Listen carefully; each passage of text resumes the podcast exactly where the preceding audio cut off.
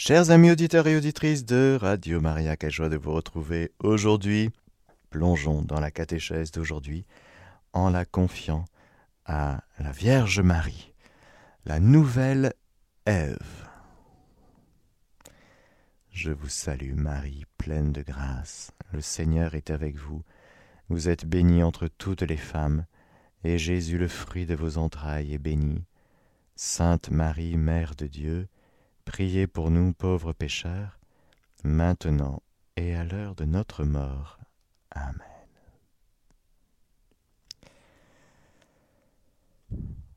Nous allons voir aujourd'hui ce que c'est que pour nous, être humain, être image et ressemblance de Dieu. Il y a cette parole absolument remarquable, magnifique, étonnante, puissante, qui nous vient du premier chapitre du livre de la Genèse au, verset 26 et 27. Dieu dit, faisons l'homme à notre image comme notre ressemblance, et qu'il domine sur les poissons de la mer, les oiseaux du ciel, les bestiaux, toutes les bêtes sauvages et toutes les bestioles qui rampent sur la terre. Dieu créa l'homme à son image, à l'image de Dieu, il le créa, homme et femme, il les créa. Nous sommes hommes et femmes. Lorsque Dieu dit faisons, déjà c'est extraordinaire. Dieu qui est un, il dit faisons. Il y a donc un pluriel.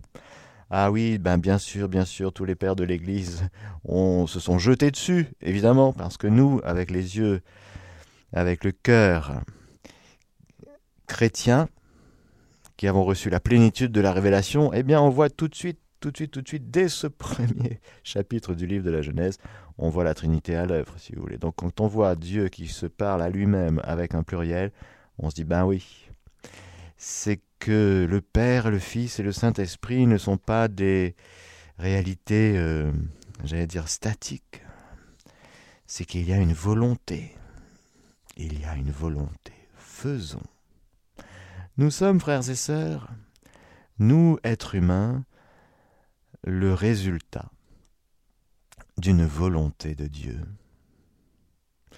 Cette volonté s'est exprimée par cette parole, Dieu dit.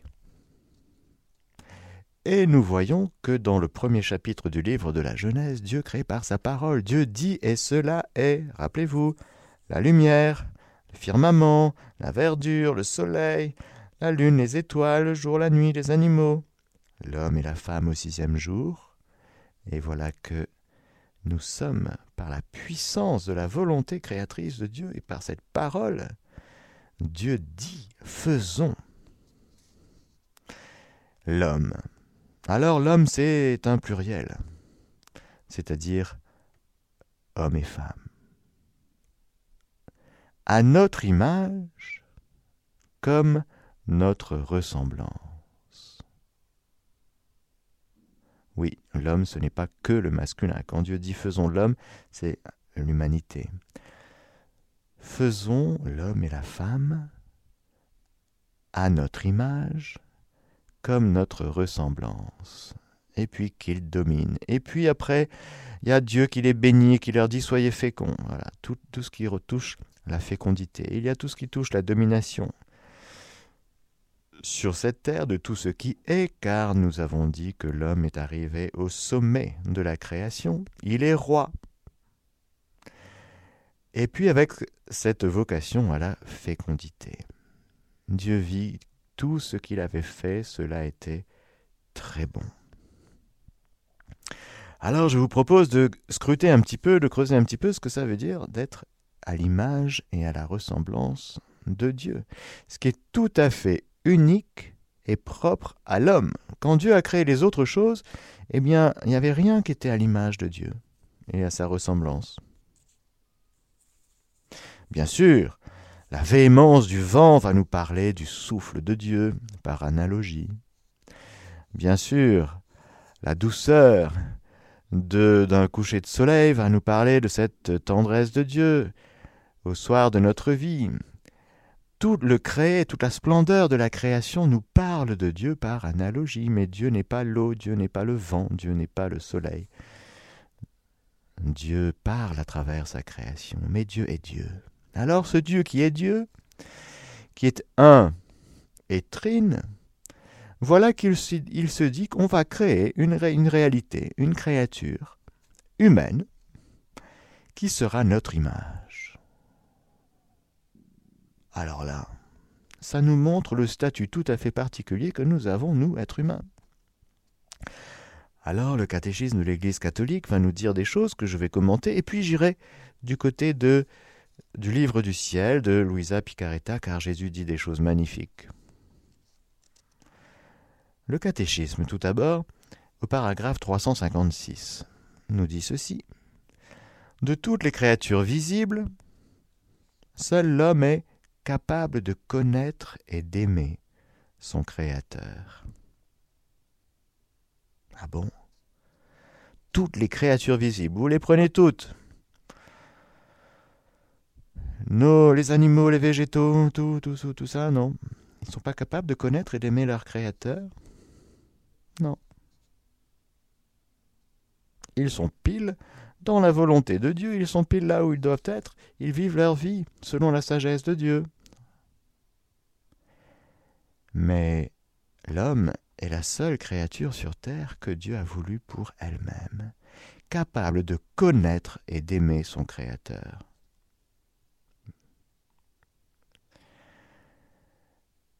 Seule créature sur terre que Dieu a voulu pour elle-même.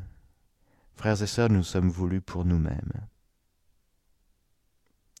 Je répète, parce qu'on a dû, c'est bien de l'entendre, hein, aujourd'hui, si un auditeur, une auditrice euh, part avec cette parole, c'est déjà une journée de gagné, si vous voulez. Je suis voulu pour moi-même. Mais par Dieu qui m'aime tellement, qui me veut et qui me crée. Lui seul, l'homme est appelé à partager par la connaissance et l'amour la vie de Dieu. C'est à cette fin qu'il a été créé et c'est la raison fondamentale de sa dignité.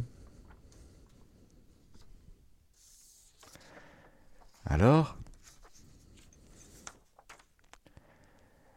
parce qu'il est l'image de Dieu.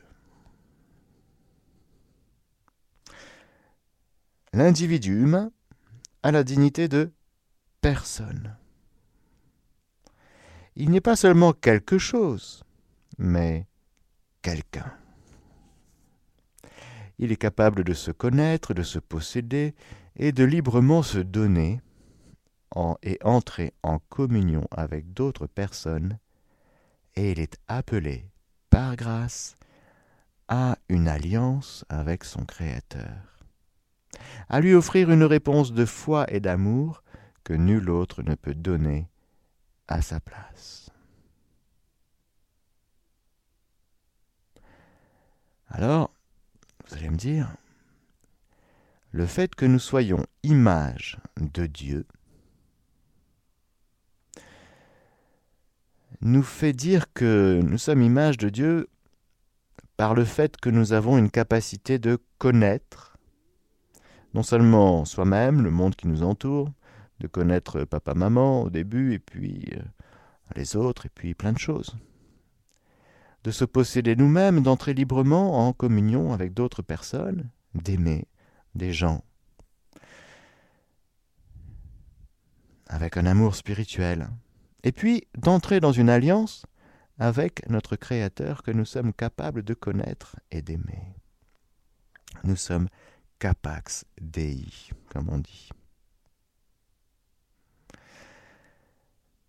Alors, creusons un petit peu. Allons chez Luisa Picaretta. Dans un passage du tome 12 du Livre du Ciel, du 24 février 1919, qui a pour titre L'homme est le chef-d'œuvre de Dieu. Jésus parle et dit à Louisa Ma fille, tu n'as encore rien dit concernant la création de l'homme, lui le chef-d'œuvre de la création, en qui l'Éternel jeta tout son amour sa beauté et son savoir-faire. Pas goutte à goutte, mais par rivière. Dans l'excès de son amour, il se plaça lui-même au centre de l'homme. Cependant, il voulait y trouver une habitation digne de lui. Que fit-il donc? De son souffle tout-puissant, il le créa à son image et à sa ressemblance. Le dotant de toutes ses qualités, adapté aux créatures, faisant de lui un petit Dieu. Tout ce que tu vois dans la création n'est absolument rien comparé à l'homme. Oh, de combien de cieux, d'étoiles et de très beaux soleils il a muni son âme, que de beauté variée et d'harmonie. Il trouva l'homme si beau qu'il tomba amoureux de lui. Alors ça. Jaloux de ce prodige qu'il venait de créer, il se fit son gardien. Il en prit possession en lui disant J'ai tout créé pour toi. Je te donne la gouverne de toutes choses. Ce que nous voyons dans le livre de la Genèse. Dominer, c'est le dominium, comme on, comme on dit. Je te donne la gouverne de toutes choses, tout sera à toi, et tu seras à moi. Ça fait penser à cette parole de Saint Paul. Tout est à vous, mais vous êtes au Christ, et le Christ est à Dieu. Car si certes tout est à nous, mais si tout est à nous pour euh, exercer une domination sur toute chose en oubliant que nous sommes au Christ, et que le Christ est à Dieu, on va mal exercer ce dominium sur l'univers. Et on va exercer non pas une royauté, mais un autoritarisme sur toute chose, et on va maltraiter la création. J'ai tout créé pour toi. C'est vrai, Dieu a tout créé pour nous. Je te donne la gouverne de toutes choses, tout sera à toi, et tu seras à moi. Néanmoins, tu ne pourras pas tout comprendre, les mers d'amour dont tu es l'objet, tes relations exclusives et intimes avec ton Créateur, et ta ressemblance avec ton Créateur. Ah, fille de mon cœur, si la créature, l'être humain, savait combien son âme est belle, combien de qualités divines elle possède, et à quel point elle surpasse toutes les choses créées en beauté, en puissance et en lumière. On pourrait dire que son âme est un petit Dieu et un petit univers. Oh, si elle comprenait cela combien s'apprécierait-elle davantage? Et elle ne se salirait pas par le péché. Elle, une beauté si rare, un prodige si représentatif de la puissance créatrice. Mais, presque ignorante en ce qui la regarde, et la créature continue de se salir avec mille choses dégoûtantes, défigurant ainsi le travail de son Créateur à tel point qu'on peut à peine la reconnaître. Alors frères et sœurs, aujourd'hui rappelons-nous que nous sommes beaux. Notre âme est belle. Si vous avez du mal à vous trouver beau, belle, eh bien dites-vous aujourd'hui que Dieu vous trouve beau.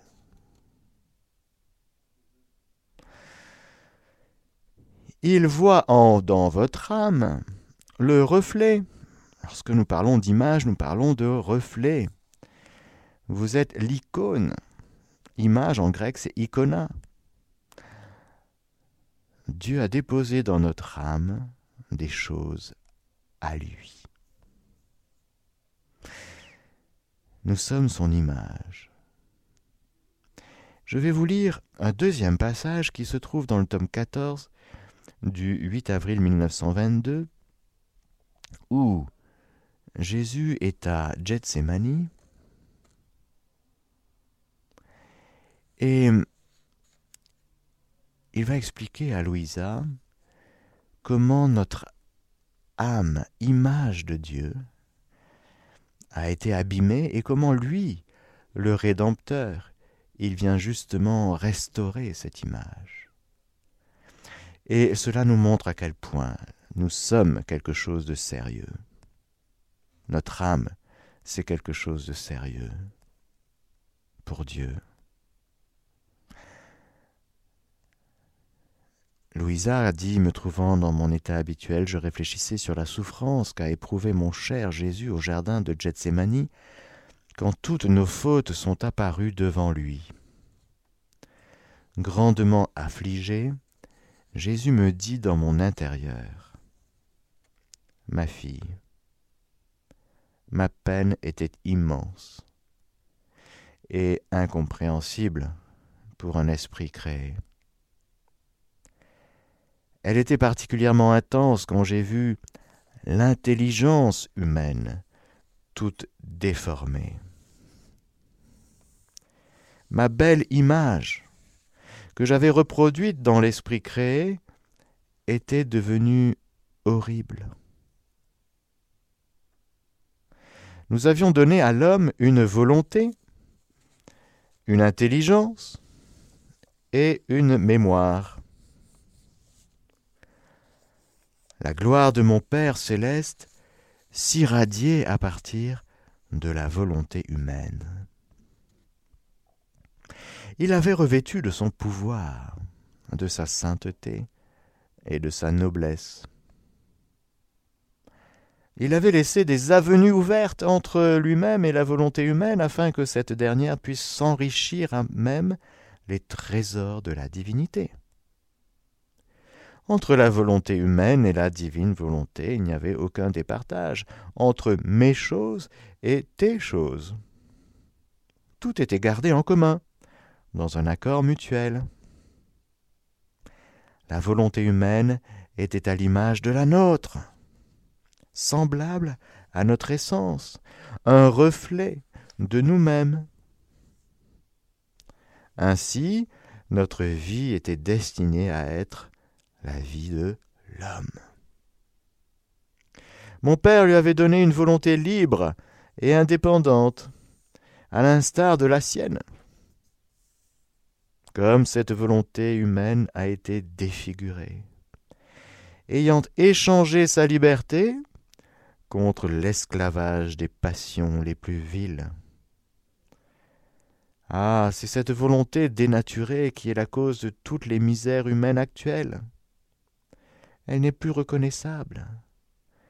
Comme elle est loin de sa noblesse initiale, elle donne la nausée. Voilà ce que Jésus dit lorsque Louisa médite sur Gethsemane, sur la volonté humaine. Il continue Comme seconde opération, moi, le Fils de Dieu, j'ai contribué à doter l'homme d'une intelligence à laquelle j'ai communiqué ma sagesse et la science de toutes les choses, de telle manière qu'en connaissant ces choses, l'homme puisse les apprécier et en bénéficier pleinement. Mais malheureusement, l'intelligence de l'homme est devenue remplie de vices abominables. Il a utilisé ses connaissances pour renier son Créateur. C'est fou ça.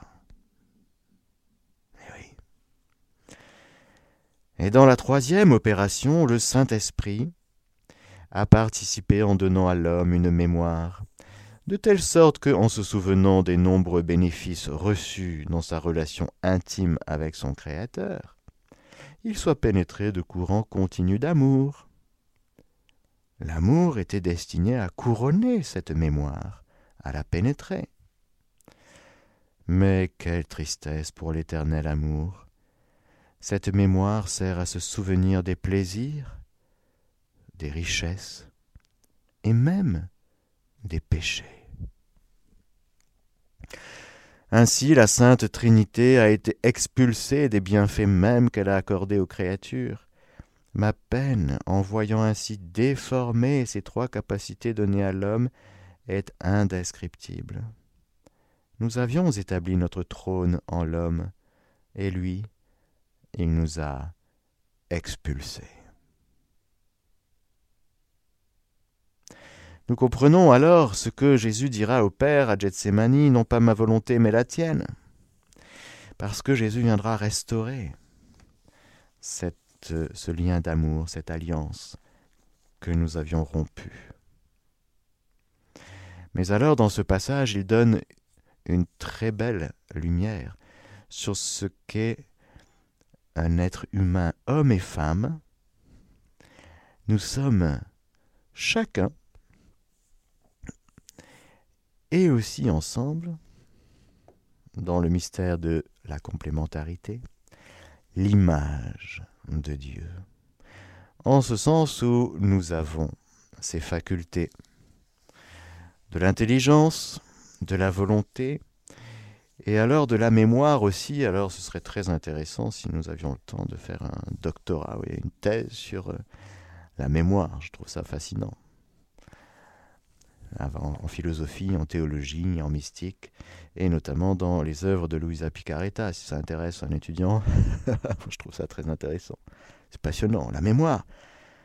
La mémoire, et on comprend le faire mémoire dans toute la, la liturgie juive et dans la liturgie chrétienne. Nous faisons mémoire. La mémoire nous est donnée qu'en se souvenant des nombreux bénéfices reçus dans notre relation intime avec notre Créateur, nous soyons pénétrés de courants continus d'amour. Voilà, l'amour était destiné à couronner cette mémoire, à la pénétrer. Nous voyons ça lorsque nous faisons mémoire de toutes les œuvres de Dieu, des bienfaits de Dieu, des cadeaux de Dieu, des dons de Dieu et de Dieu lui-même, que nous rappelons sans cesse. Par exemple dans le Magnificat, mais que nous rappelons dans la Bible, dans la liturgie et en particulier même jusqu'à la messe. Par exemple, dans la, prière eucharistique numéro 4. Tu as créé l'homme à ton image, etc. Et puis il a, il a chuté, mais tu ne l'as pas abandonné à la mort, tu as envoyé ton fils, etc. On rappelle à Dieu ce qu'il a fait. Pourquoi on fait ça? Parce que nous sommes des êtres mémorials. Voilà, je dis ça comme ça, vous comprenez ce que ça veut dire.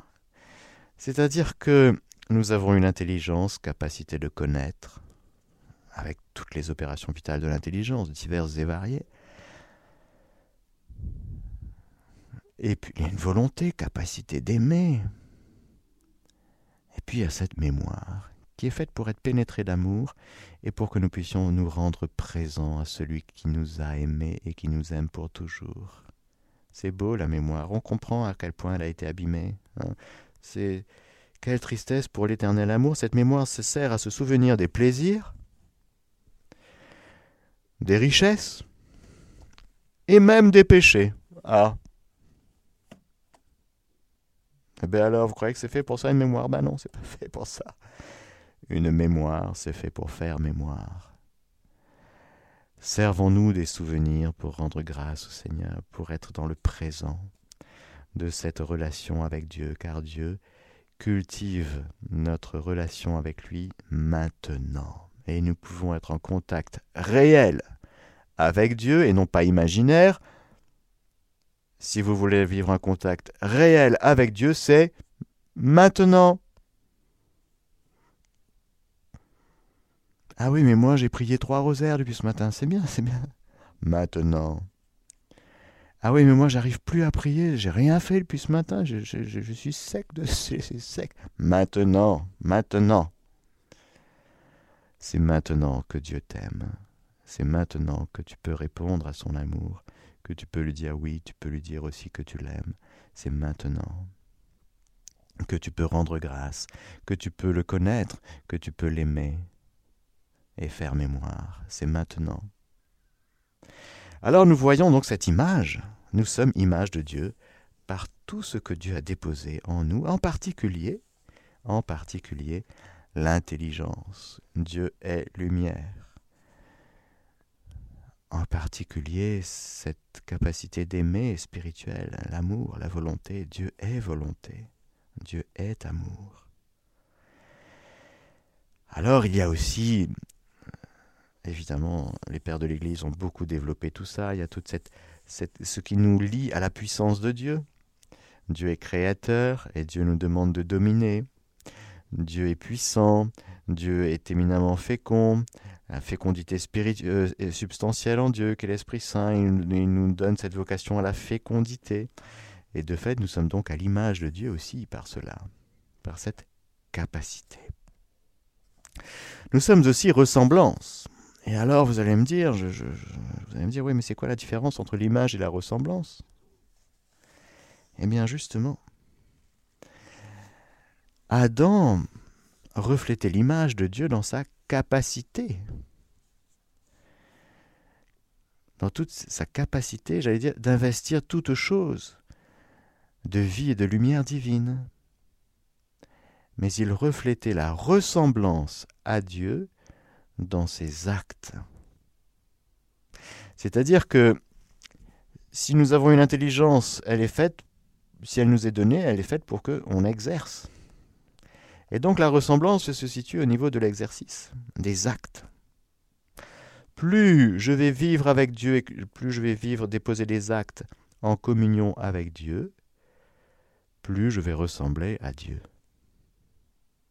Nous sommes images, j'allais dire dans le donner, dans le fait d'être créature humaine, et que Dieu nous a fait comme ça. Il nous a fait des êtres spiritualo-psycho corporelle, comme ça, avec notre nature humaine. Et donc c'est dans toute notre nature humaine que nous sommes appelés à vivre non pas comme un individu, mais comme une personne humaine. C'est pourquoi il y a juste après, parce qu'il est à l'image de Dieu, nous dit le catéchisme au paragraphe 357, l'individu humain a la dignité de personne. Il n'est pas seulement quelque chose, mais quelqu'un. Il est capable de se connaître, de se posséder, de librement se donner et entrer en communion avec d'autres personnes. Et il est appelé par grâce à une alliance avec son Créateur.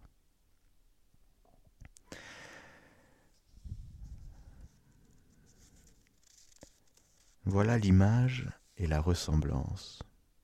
Alors aujourd'hui, on va se dire, on va reconnaître et on va rendre grâce au Seigneur pour euh, la merveille que nous sommes.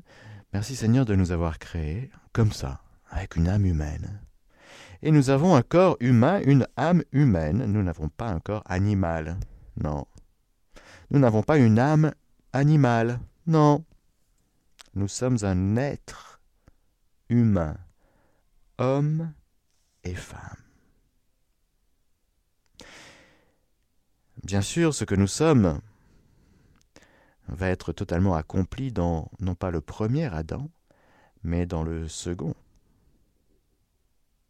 En réalité, c'est seulement dans le mystère du Verbe incarné que s'éclaire véritablement le mystère de l'homme, nous dit le catéchisme au paragraphe 359.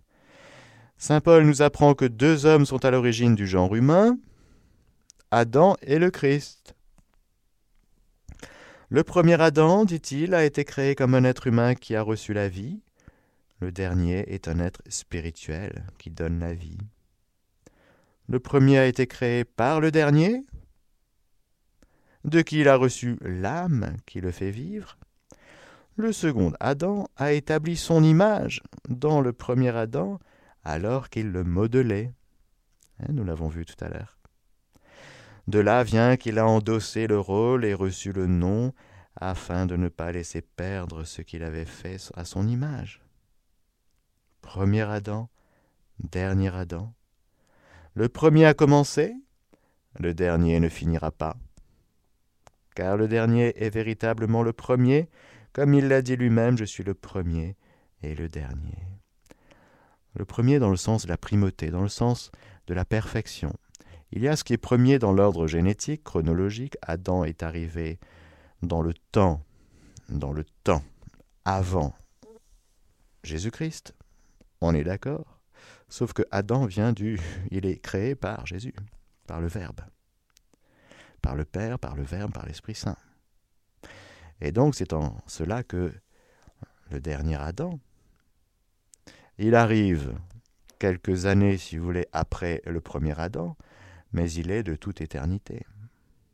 Dans l'incarnation, il arrive dans le temps, après Adam, sauf qu'il est le premier, parce que tout vient de lui, tout est par lui et tout est pour lui. C'est pourquoi il dit, il peut dire tranquillement, je suis le premier. Je suis le premier, le dernier, le premier aussi dans le sens je suis le principe, c'est-à-dire votre vie à vous, être humain, eh bien vous devez la puiser en moi, le dernier Adam. Non pas, n'allez pas puiser chez le premier Adam. Pourquoi? Parce que le premier Adam a péché. Et donc ce que vous allez puiser chez lui, non, c'est pas bon, parce que la porte est fermée. Les chérubins sont là, et il n'y a plus accès. Il nous faut passer par le dernier Adam pour retrouver ce que nous avions perdu, pour trouver le salut, la rédemption, la restauration, la vie divine, tout, tout le dessein de Dieu sur nous, il nous faut passer par le dernier Adam, le Christ.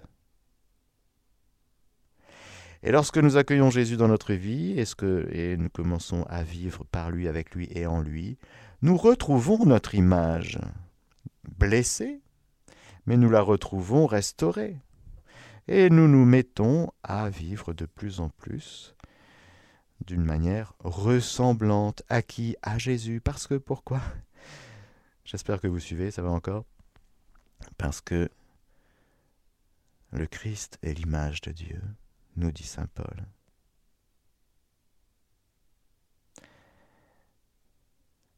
Et c'est en lui que nous retrouvons tout. C'est par lui que nous retrouvons tout.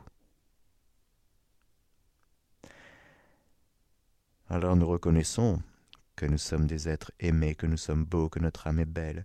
Nous reconnaissons aussi que par notre péché, eh bien nous nous abîmons. Nous devenons laids. Bah oui. Nous sommes à des années-lumière d'un concours de Miss Univers, vous. Hein Ce qui compte, c'est la beauté intérieure. Cette beauté intérieure, nous la trouvons en Dieu et en Dieu seul.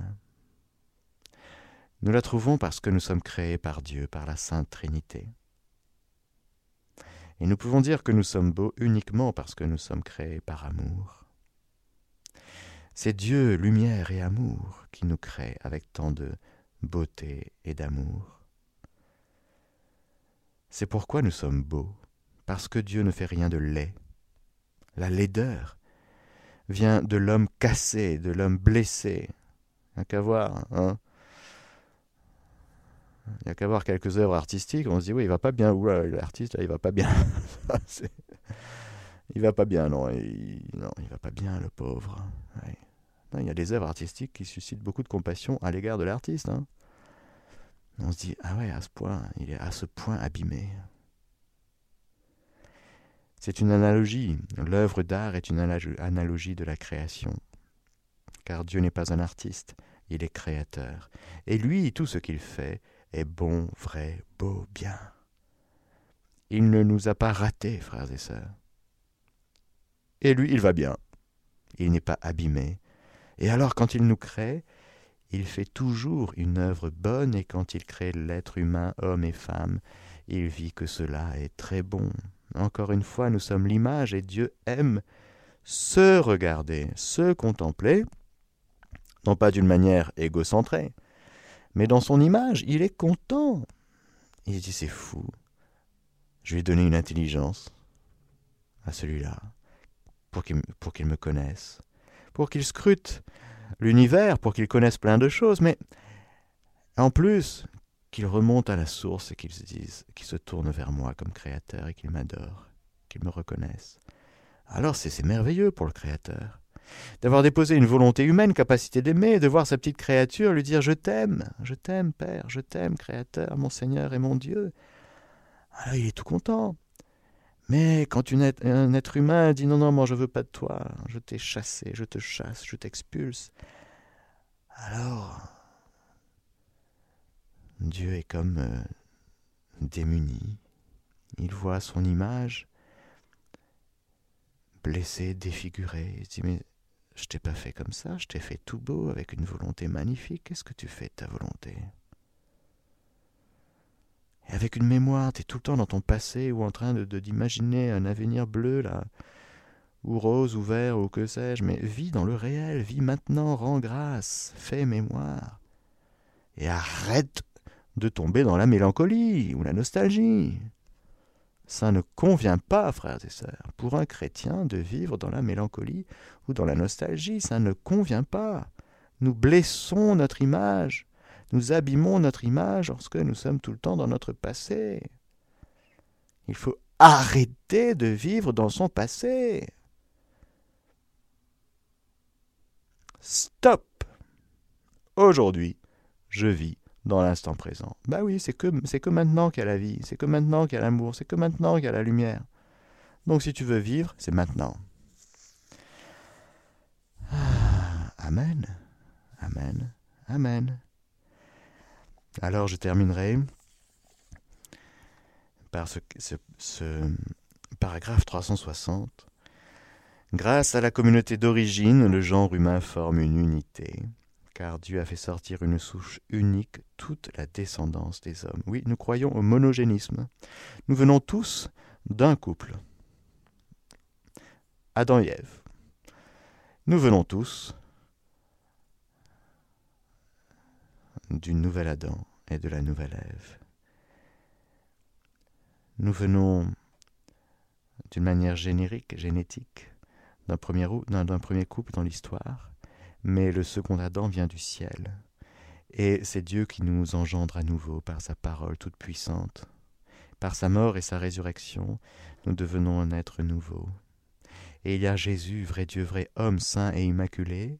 Il y a Marie, créature, l'Immaculée, Mère de Dieu, notre Mère. Alors voilà, il y a prise par le bas, si vous voulez, cette solidarité, car solidarité, c'est l'aspect du solide, c'est en bas. ce qui est solide est appelé, si vous voulez, à s'élever un petit peu. Hein. Prenez un solide, vous le brûlez, ça devient du liquide, et puis ça devient l'état gazeux, ça monte. Voilà. L'aspect solide de notre vie, il ne faut pas qu'on soit solidaire dans le sens... Euh, qu'on s'acclimate à ce qui est d'en bas. Non, non, non, non.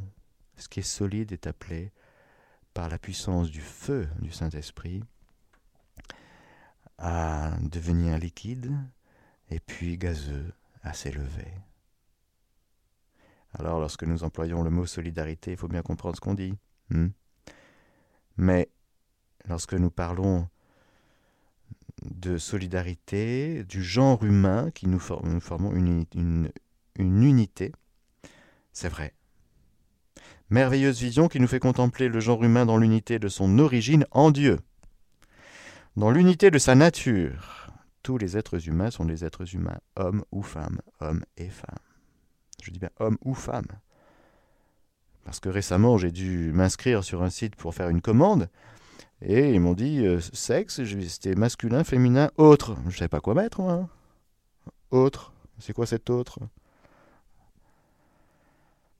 Ah, c'est homme ou femme. Ah, je suis désolé, c'est comme ça. Ça plaît, ça plaît pas, c'est comme ça.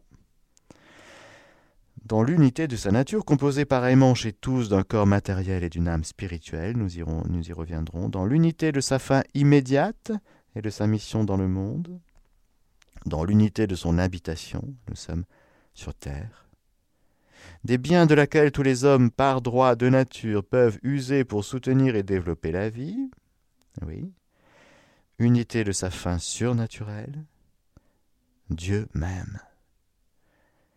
Notre fin, notre finalité surnaturelle, c'est Dieu, pour tous, à qui tous doivent tendre, dans l'unité des moyens pour atteindre cette fin, dans l'unité de son rachat opéré par tous par le Christ. Cette loi de solidarité humaine et de charité sans exclure la riche variété des personnes, des cultures et des peuples, nous assure que tous les hommes sont vraiment frères.